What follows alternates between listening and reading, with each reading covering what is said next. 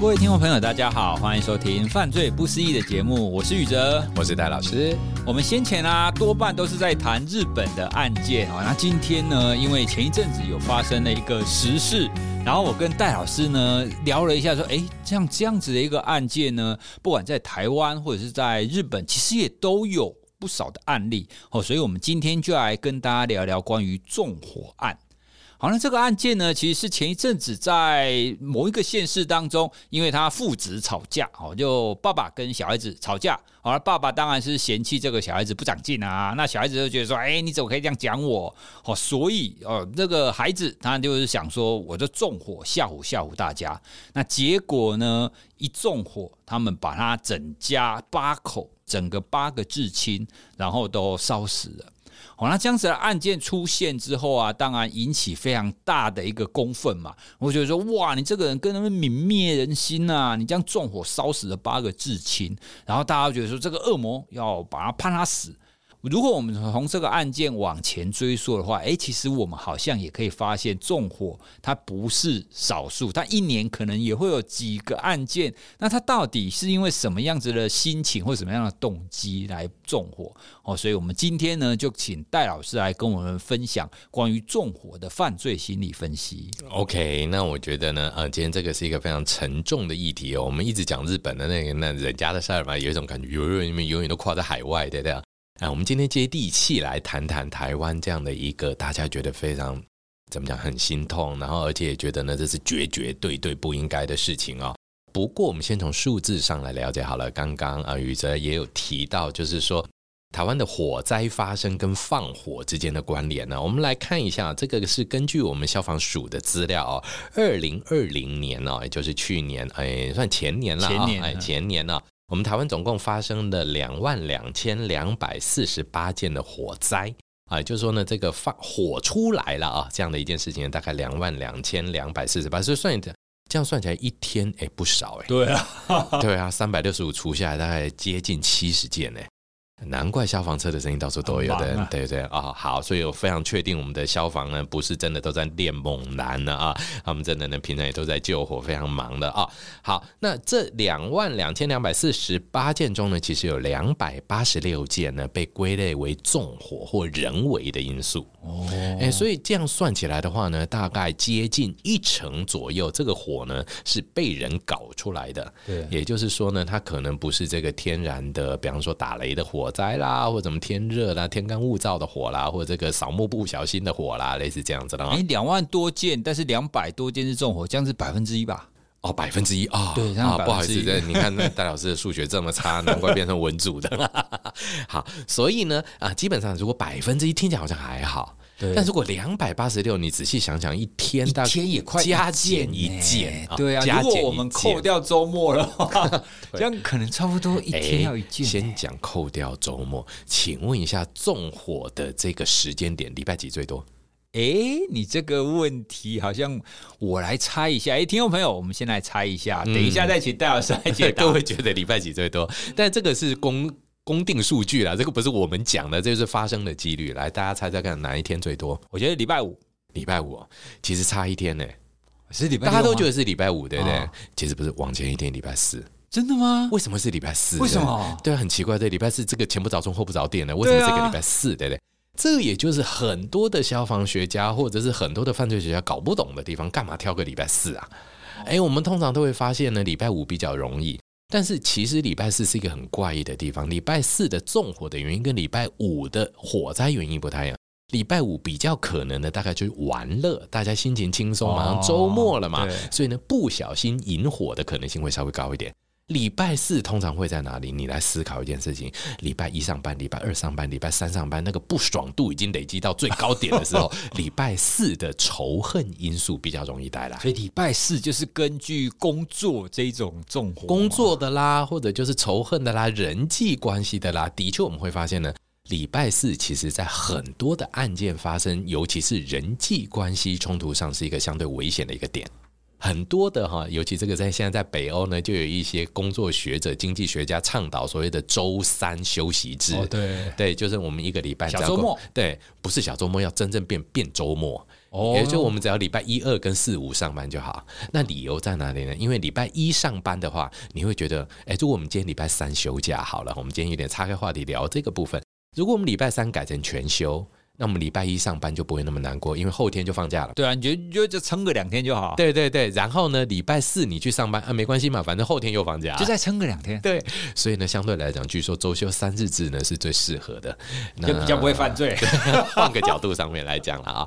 但是呢，礼拜四的这个高纵火现象，其实呢，各国倒也不那么一定。只是呢，我们犯罪上面的整体的数据上呢，看起来呢，整体上面来讲，的确礼拜四会稍高一些些哦。那就回到这样的一个点呢，人们干嘛要纵火？这个就回到刚刚宇哲，您有提到一个很重要的一个概念，叫火系。对对，尤其这个很麻烦的一件事情。台湾早期有一部连续剧很有名啊，叫《好啊几汤》，哎，汽油够啊几给花会。对对，那什么什么霹雳火还是什么什么的，那个年代的时候，哎，各位你有没有发现呢？好啊环啊会跟这个汽油桶这两件事情是彼此独立的。各位，你左手拿汽油，右手拿火柴棒，这两件事情就是两个独立事件。他们没有碰在一起的时候，其实汽油就是汽油，火柴棒就是火柴棒。对，火逻辑上是如此哈。所以呢，火这件事情就回到这个点了。其实我们一直以来必须要分清楚以下的三个定义：第一个放火，也就是纵火；第二个杀人；第三个纵火杀人。哦，这三个要分开，这是完全独立的事件哦。哎，所以呢，大家都会觉得纵火你不杀人，纵什么火啊？哦，也不一定啊，搞不好他是觉得这个火烧起来很漂亮啊。OK，那就回到这个点了，的确是如此哦。我们会发现呢，在纵火的几大重要原因里面呢，其实纵火犯并没有每一个都有百分百的杀人的意图，也就是杀意这件事情。所以，我们先讲啊，在纵火案件中，当然造成伤亡的比例非常的高。但是纵火跟杀人这两件事情其实是完全独立的，只是他们在一个不好的建筑条件、不好的生活环境、不好的时间点下，造成了重大的人员伤亡，而这些人员伤亡绝绝绝大部分都是跟当事人没什么关联的。这一种才是所谓的纵火杀人最可怕的地方，所以，我们先分析单纯的前两个字，叫做纵火。有没有人因为看到火而开心？应该有吧，电影都会这样演啊！哎呀，不要说电影了，坐在宇哲老师对面这个人也会啊。哎，我小的时候啊，还很喜欢帮我爷爷奶奶，因为因为小的时候老家要烧热水，嗯，所以我们都要捡那个木麻黄，干掉木麻黄跟木柴进去烧。我小时候好喜欢帮忙烧哦，对，他看那个火烧起来的感觉，噼里啪啦，对呀，其实我们家也是，我永远都喜欢抢着修金抓，你知道吗？只要拜拜，我都喜欢烧金子，而且我也很奇怪的，那个点香的时候，故意让那个火烧久一点。舍不得那个火熄灭。其实人类本身来讲，对于光明、对于火，它是一个能量。所以呢，我们这个就是从比较传统一点这种人，也不讲传统啦，这个集体心理学啊，比较潜意识一点点来去讲，其实的确没有错。我们对火本来就比较崇拜一点，这荣格也讲过嘛，光明的啦，火啦这样的一个概念哦。所以的确有一些人呢，当然一般人会喜欢接近火，但是对火还是敬而远之。嗯、我们会喜欢烤火，我们喜欢围着萤火唱唱跳跳，但是没有人喜欢跳进去啦。除非你今天真的是什么附身的哇，冲过去啊，那么踏火啦，那个 OK，另外的一个意识状态。好，那但是有一些朋友具有一些比较奇特的精神状态的朋友。他们的确对于火的燃点燃起这件事情呢，拥有非常奇特的兴趣。而在我们的心理学里面，的确发现有一些人就有这个纵火癖。好，那纵火癖的问题在哪里呢？他并不是看着火在开心，他认为呢，点火这件事情有快感。哦，是点火。对，所以各位有没有一个很有趣的一个经验啊？比方说，我们最近都很流行这个，比方说这个灯节活动。哎，比方说这个元宵灯节，请问一下宇哲，你元宵灯节最漂亮的那个时间点是灯一直亮在那边，还是一片黑暗，啪点灯？哦，那当然是这样，黑暗当中突然出现，对，啪的点灯，哎，这时候会带来莫大的感动。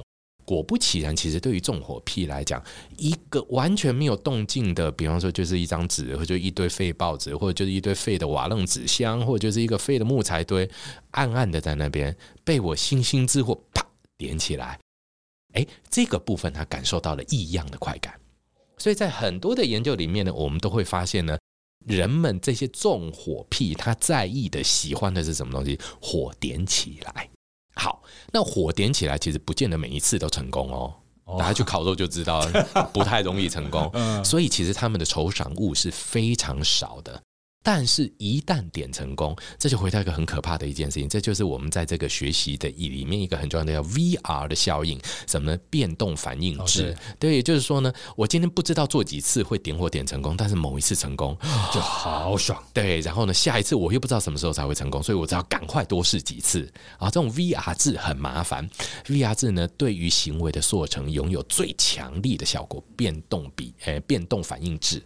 好，所以这种变动反应制一旦建立了以后呢，这些纵火狂呢，他对于这种火被点起来的快感无与伦比的，就产生了心理抽象，他就成为一个到处点火产生快感的人。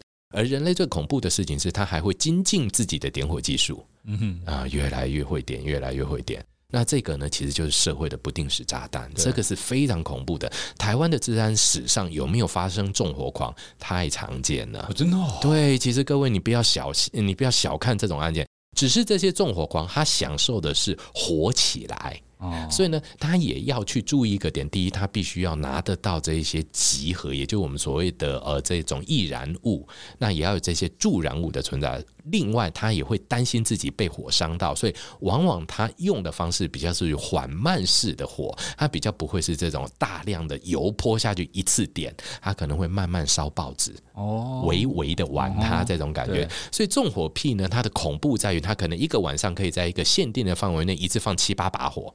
但是可能这七八把火，某种程度都属于相对还在可以控制的范围内。OK，啊，当然也有可能造成悲剧。但他可能造成悲剧的时候，他自己这个纵火狂，他就啊，怎么会这样？我原来不是要这么，我不要那么大，我只要一点点。哎，这种样态这是出现的啊。好，那这一种呢，真的是极少数哈。那这些极少数之后呢，其实这些纵火，我们就讲那好，那火就放下去了嘛。那第二个就叫杀人了啊。作为我们叫纵火杀人的话，火好不好杀人？还蛮容易的感觉，对不对？对啊。其实火不太好杀人呢。是吗？火它就在那边烧，人跑掉不结案的嘛。可是很容易跑不掉啊。那就对了，所以容易跑不掉才是重点，倒不是人不能跑。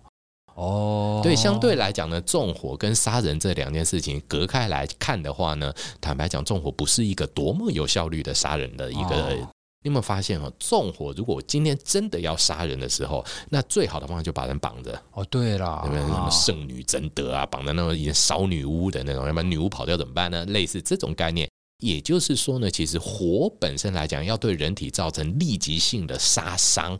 其实换句话来说，并不是那么的快速，效率上也不见得那么的高。对哦，所以呢，你说纵火，如果我今天要真正的快速有效率的杀人的话，纵火其实不是一个绝对完美的方法。相对来讲，枪啊、刀啊还快一点呢。对，因为像你刚刚讲的，除非他纵火，再加上限制他的行动，对，这样子他可能效率就会高。可是大部分的纵火，他可能没有限制行动嘛。对，哦，所以其实他们都是有机会跑掉的。对，所以绝绝绝大部分纵火的成功来讲，好了，都是要在这个被害者，比方说睡觉、意识昏迷，或者被迷昏，或者被捆绑，或者可能什么呢？湮灭杀人证据。也就这个人已经被我杀死了啊，那怎么办？这个尸体这么大，我又搬不走，到时候警方来怎么办？我赶快放把火，制造假火警，哦、类似这些概念，把它处理掉哦。所以呢，放火跟杀人中间的桥梁呢，必须建立在一件事情上面，就是其实放火并不是非常十足、实有效率的杀人方法。所以很多时候比较多是在什么啊，我真的做了不该做的事情，那火就变成我的朋友，把这件事情处理掉。啊，所以湮灭证据啦，或者就是做一些，比方说这个地位的宣誓啦，或者就是说，呃，有一点这种感觉哈。那相对来讲呢，纵火跟实际上想要去杀人这件事情呢，也就回到一个很麻烦的一件事情，也就是当法官在面对纵火犯来做判决的时候呢，很多就会没有办法达到一般市民的期待。举个例子来讲，也就是说呢，哎，火那么可怕呢，他使用这么恐怖的东西来攻击对方，怎么不判他死刑？但实际上呢，法官找不到这个人有杀意哦，所以这个部分呢是第二个我们要小心的。那最后一个当然就到了纵火杀人，我以杀人为目的来去做纵火。好，那这件事情的发生，很多人就会觉得了啊，其实，在台湾的治安史上，真正为了杀人而去纵火这件案子，其实真的很少很少很少很少。如果我们真的深究下来的话，大概只有台湾目前来讲，应该是最后一个执行死刑。但目前呢，未来还有没有，我们真的不知道。但是目前的这个翁仁贤先生的这个，那他是在这个大年夜的时候呢，纵火烧死自己的家人。并且呢，他的纵火过程呢，其实已经完全阻断了逃生路线啊！他把所有的自己家的这个门口，甚至车子，还有呢，所有的东西都泼呃泼上了汽油，然后呢点火以后，而且他的这个点火呢是非常靠近的，他甚至不在意自己有烧伤的可能，也就他要亲眼目睹他想要杀的这些家人们的这些呃痛苦啊，这样。所以呢，最后他被执行死刑。那其实他被执行死刑的这整的个过程中呢，其实比较关键的一些决定点呢，在于他这个非常没有办法，呃，也就是说很清楚地表达了他的杀意，他没有办法去掩饰出他自己啊，或者是不小心的啦，拍一些不小心掉下去的什么什么这样的一个概念、啊。这样他非常清楚地表达就是要杀人这个，所以呢，在杀意也是确定的，而这个犯行又是非常卑劣的情况之下呢，最后执行了死刑。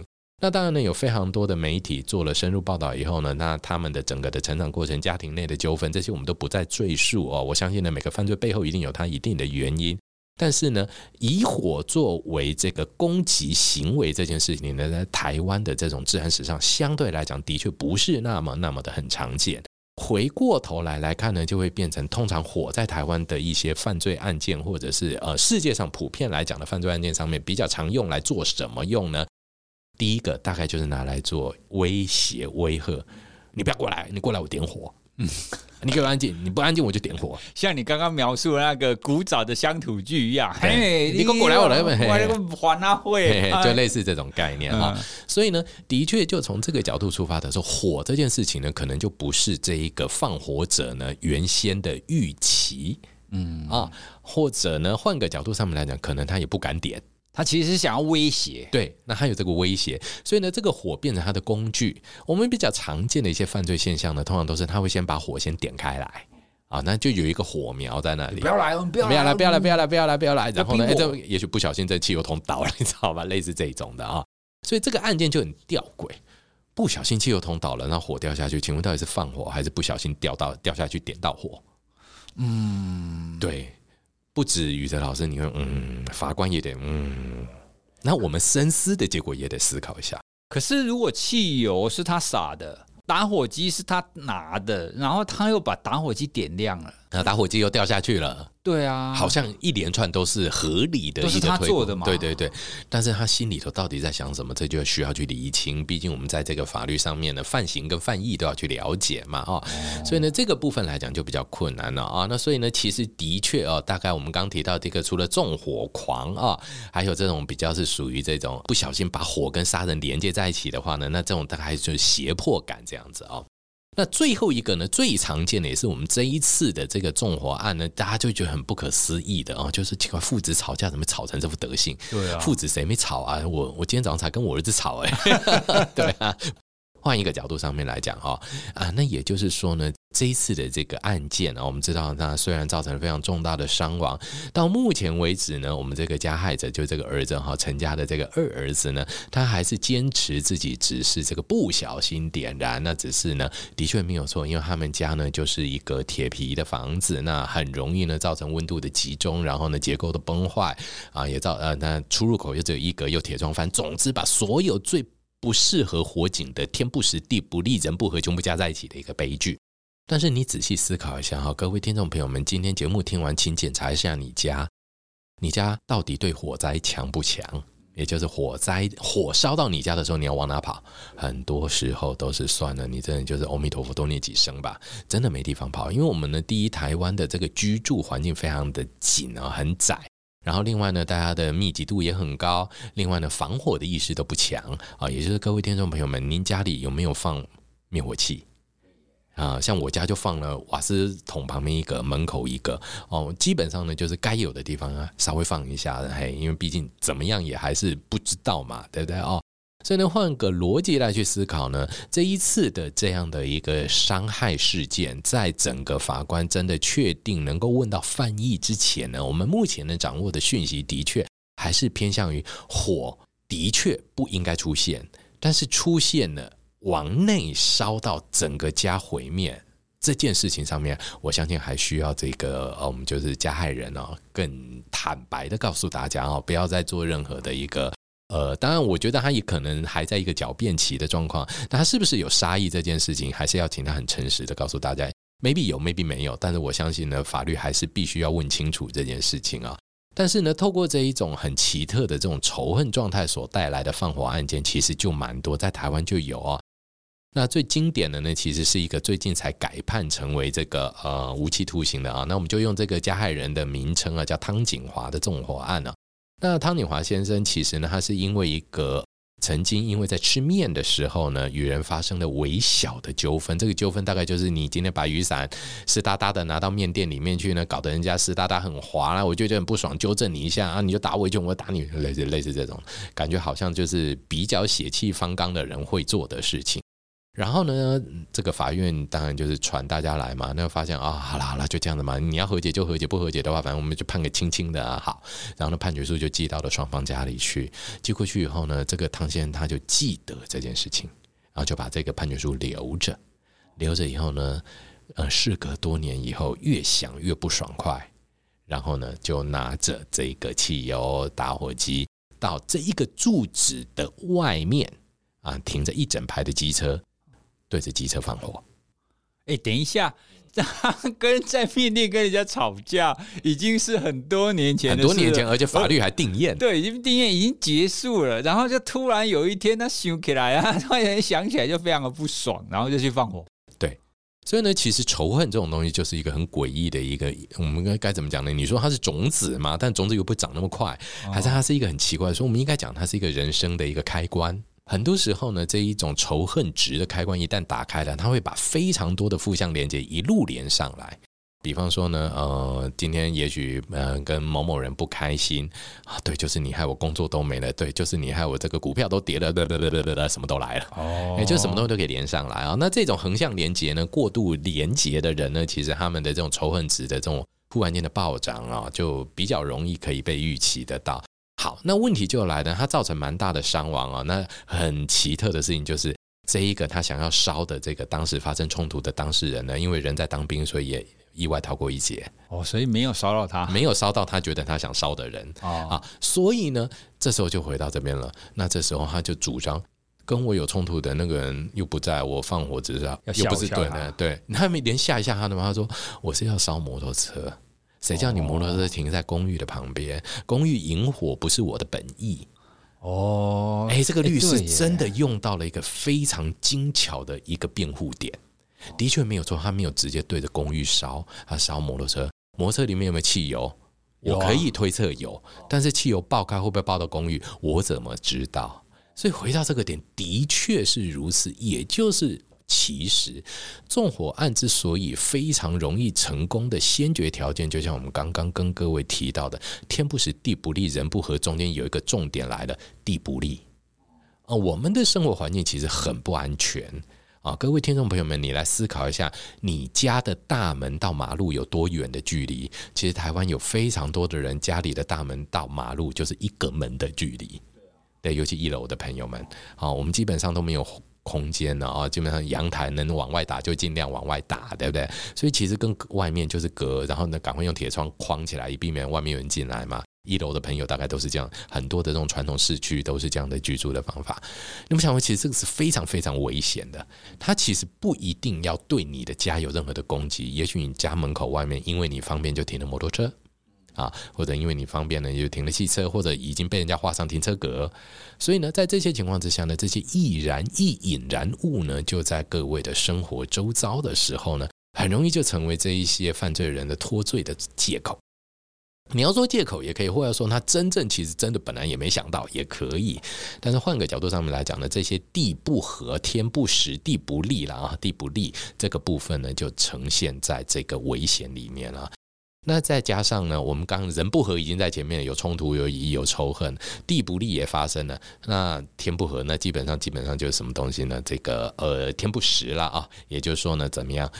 大家都在选一些睡觉的时候、清晨的时候，人比较恍惚的时候，哎，这个火一下去，再烟一呛，人大概就回不来了。嗯，所以整体上面来讲呢，纵火杀人、纵火杀人这三件事情呢，就在这么奇特的状况之下呢，全部连接起来了。哇，这样听起来没有我们想象中的那么简单呢。因为像一刚开始描述的那个案件啊，大家乡民们一看，当然是非常生气啊，说这个恶魔啊，他纵火一定是为了要杀人。嗯、对啊，可是这样听我们今天这样分析起来，那确实我们必须要把它切割开来看。对，而且它确实，你纵火本身你没有办法直接联动到，一定有杀意。嗯诶，可是这样听起来，所谓的纵火，他的杀意是不是一定要他承认啊？除非他承认，好像没有其他方法哎。其实杀意这件事情呢，还要看纵火的方法啦哦。比方说，我们今天呢，把他迷昏，让被害者完全没有办法有逃脱的机会的纵火，这个很明显杀意就比较能够确定。或者像是这个翁仁贤他用的怎样，他的这个，也就是基本上他们家都已经是封半封闭状态了，还还在大门口纵火啊，那这个就是杀意比较可以感受得到。所以这一次的这个案件呢，我们合理的感受性来讲，大家也会觉得说，你都在门口点火了，那想必来讲啊，一定是杀意满满这样的一个，或者你今天的这个点的一个幅度来面，我相信这些法官会做判断啊。那但是呢，其实就像刚刚我们提到的，还是一个很重要的纵火这件事情呢，实际上他的这个杀人的效率，或者就是他在执行整体杀人计划的效率上面来讲呢。远不及于让一切消失吧的这种快感，其实效率不高的。也就是说，人们如果跑得掉，如果今天这个房子是足够有逃生空间的，哦，所以呢，整体上面来讲的话，我们必须再三强调，纵火最恐怖的来自于对于公共危险的威胁。也就是这是大家一起生活的环境，那你一个人的一己之私的仇恨啦、威吓啦什么也好，你放了火把它啪一瞬间，你就这样想哦，火是真的很难控制的，水火无情啊。对，哦，所以听完今天这一集啊，我第一个最大的收获跟要做的行动，就是要赶快去买灭火器。哎，这是真的，我真的觉得需要哦。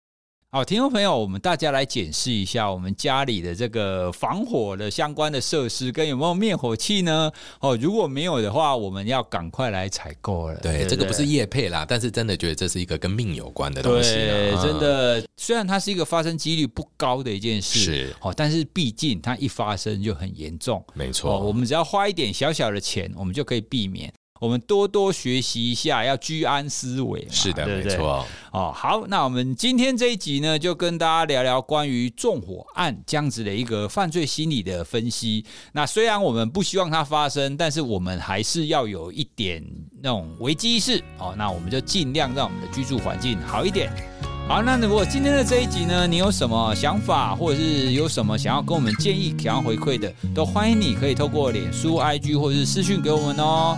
好，那今天就跟大家聊到这里了，谢谢大家，拜拜，拜拜。